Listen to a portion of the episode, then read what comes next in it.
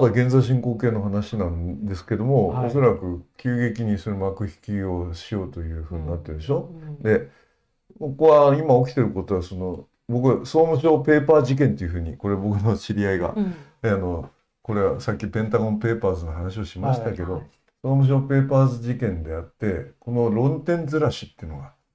起きてね。でこれはあの小西議員の、まあ、猿発言っていうのがそれをきっかけにして始まっねた反転攻勢というか、で僕はその猿発言自身があの、うん。とても不注意なあつまりうんあの、え表現も含めてですけど、うん。ただその彼の言ってることをそれまで言ってたこととこのことの間には全然距離があって別種のことなんだけど、うんその発言を機に反転攻勢が始まってものすごいこうある種の論点ずらしをやってんだけど、うん。その総務省ペーパー事件の論点ずらしに加担したのは誰かっていうことを考えるべきででそれは我々ジャーナリズムメディアの中にもいるわけはね。で僕はそれすごくあのあの本当にもうなんていうかいたたまれない気持ちになりますね、うん。論点ずらしになって血道を上げてる人たちが僕らの仲間にいたりするっていう。む。しろメディアに多いですよね。でそのくせそのつまりこの政治的公平性に関わる、えーまあ総務省ペーパーズで明らかになった実質的な法解釈の変更っていうことについて、えーまあ TBS のある種のいくつかの番組はあのそれは名指し名指しされた「サンデーモーニング」とかちゃんとやってましたけどまあ全体的に見るとですよ、えー TBS とかそこテレビ朝日にちょこっとやったの以外は沈黙してますよ。そうですようんね。でこの沈黙の意味っていうのをずっと考えててしかし猿発言にはものすごく熱心に報道して、うんそうなんですでそれってねうんさっき言った僕論点ずらしに加担してるのは誰かっていうことをやっぱり考える一つのヒントがそこにあるんだろうなっていうふうに思うのというんやっぱり僕はあの改めて放送法っていうのは何のためにできてあれはどういう経緯で作られたものなのかっていう歴史っていうのを、まあ、今回もう一回あの改めて勉強してみてあれやっぱりとても大事なことでねあれはその放送の自由と自立っていうことを守るためにできた法律であって放送事業者を取り締まるための法律ではないんですよ。そうですよね。それを取締法にしたい人たちっていうのがまあいるんですね。でその人たちが持ってるなんかある種の、えー、遠さというかまあものすごいいろんなものっていうのをこうえー体感したっていうのが今度ですけどこれはまだ現在進行形のことですから終わらせちゃダメな話だし、うんこれずっと続けなきゃいけないっていう話だと僕は思いますよ。今日再びあの中川雅治憲法調査会長がさらにあの小西さんが一回筆頭幹事長を降ろされてますけれど、うん。さらに追加処分するって言ってるんですね。私はこれ単に与党の抵抗だけじゃなくて立憲の内部での小西さん潰しっていうのがもうあからさまに始まってんじゃないかなという気がしてあのご存知あるかわかんないですけど外交安保委員会で敵基地攻撃の能力の議論を昨年の安保3文書が出てきてる時にしてた時も実は、まあ、小西さんは非常にあの少数派だったんですけれどあの敵基地攻撃能力そのものは認めるべきじゃないかっていうのがほとんどあの外交安保委員会のえ会長を含めたうん。8割ぐらいの意見だったらしくて、まあ、いわゆるそのなんていうのかな、まあ、護憲派とか専守防衛とか憲法9条みたいなことを守ろうとする側の人たちを、まあ、一部の立憲というよりも、まあ、立憲の結構な割合の方たちが一つのこれ、まあ、今回の使って猿発言をきっかけに立憲内でそういった一派を 潰そうとしてるのかなっていうふうにも見えててなんていうかなこれはなんでこんなここまでやってんのかなっていうのは私もだから立憲がはっきり言ってもう今全く軸が見えないですよね。その中で僕はあの立憲民主党の中身のことについては取材してないから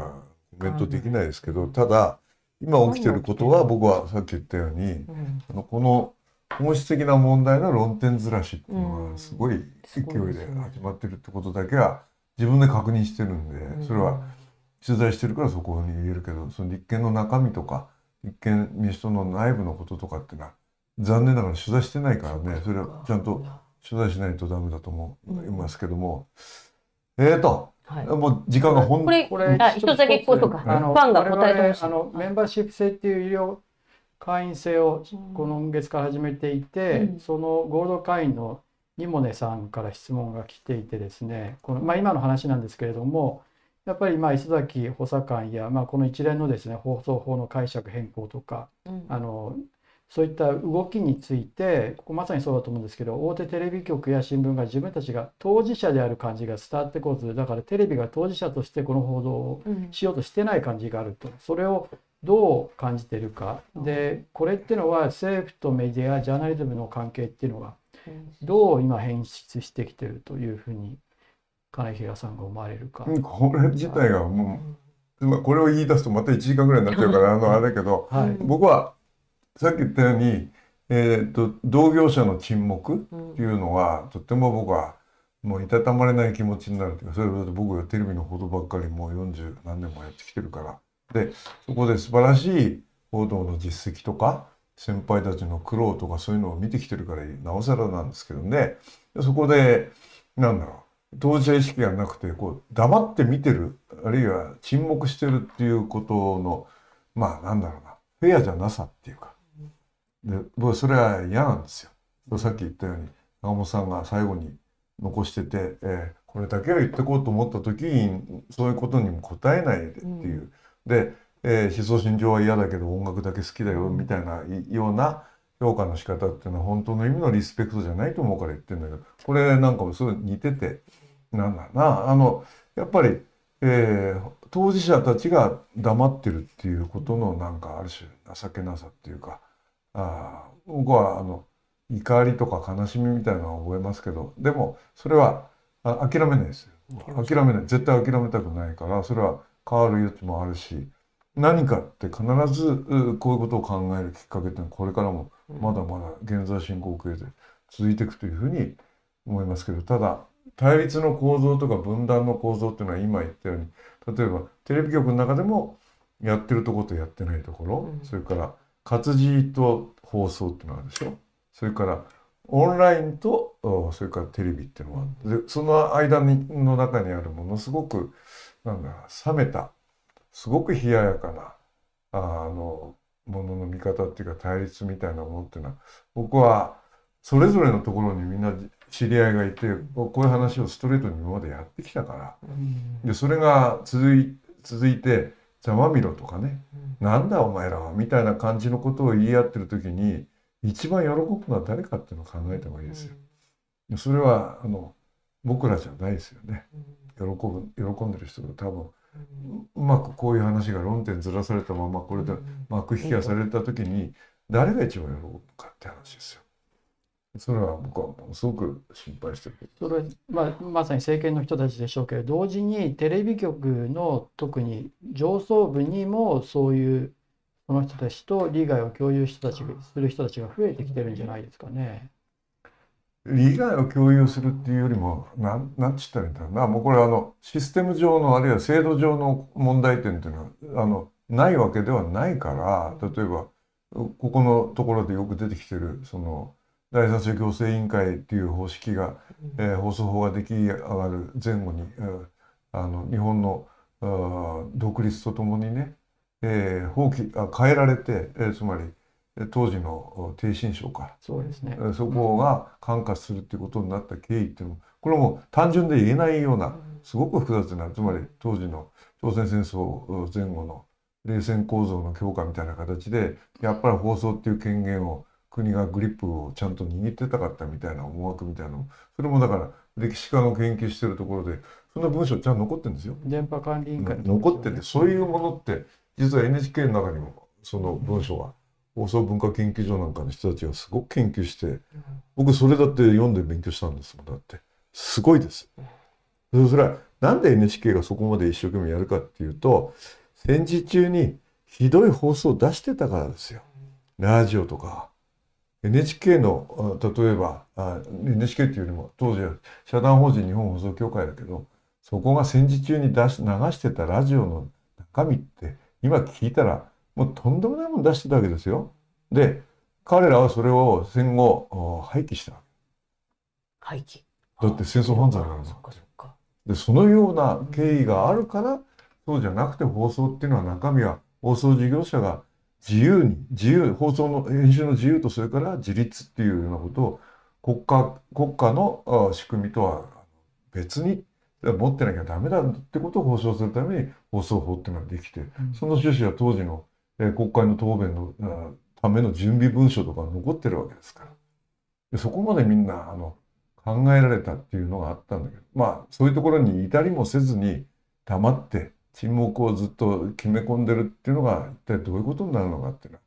は考えるべきだと僕は思いますけどね。前回その金平さんが記者の話につながると思うんですけど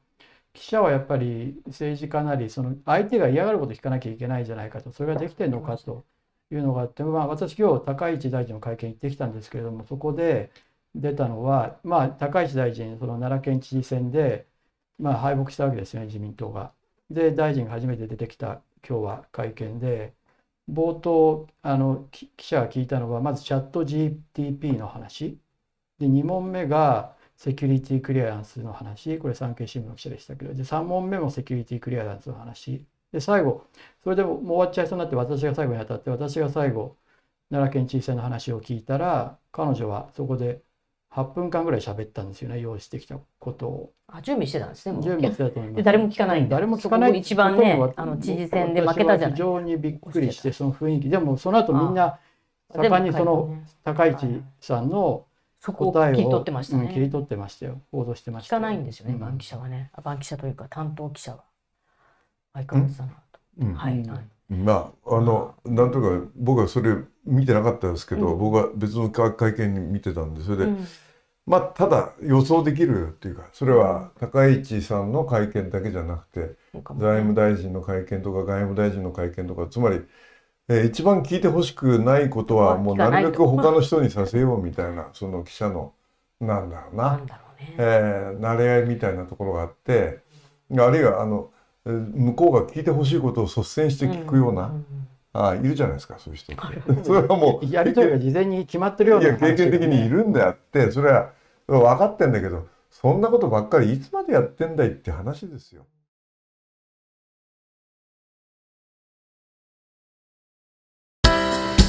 アークタイムズポッドキャストお聞きいただきありがとうございます。他にも様々なエピソードがありますのでぜひお聞きください動画は YouTube 上のアークタイムズチャンネルでご覧になれます。こちらもぜひご活用ください。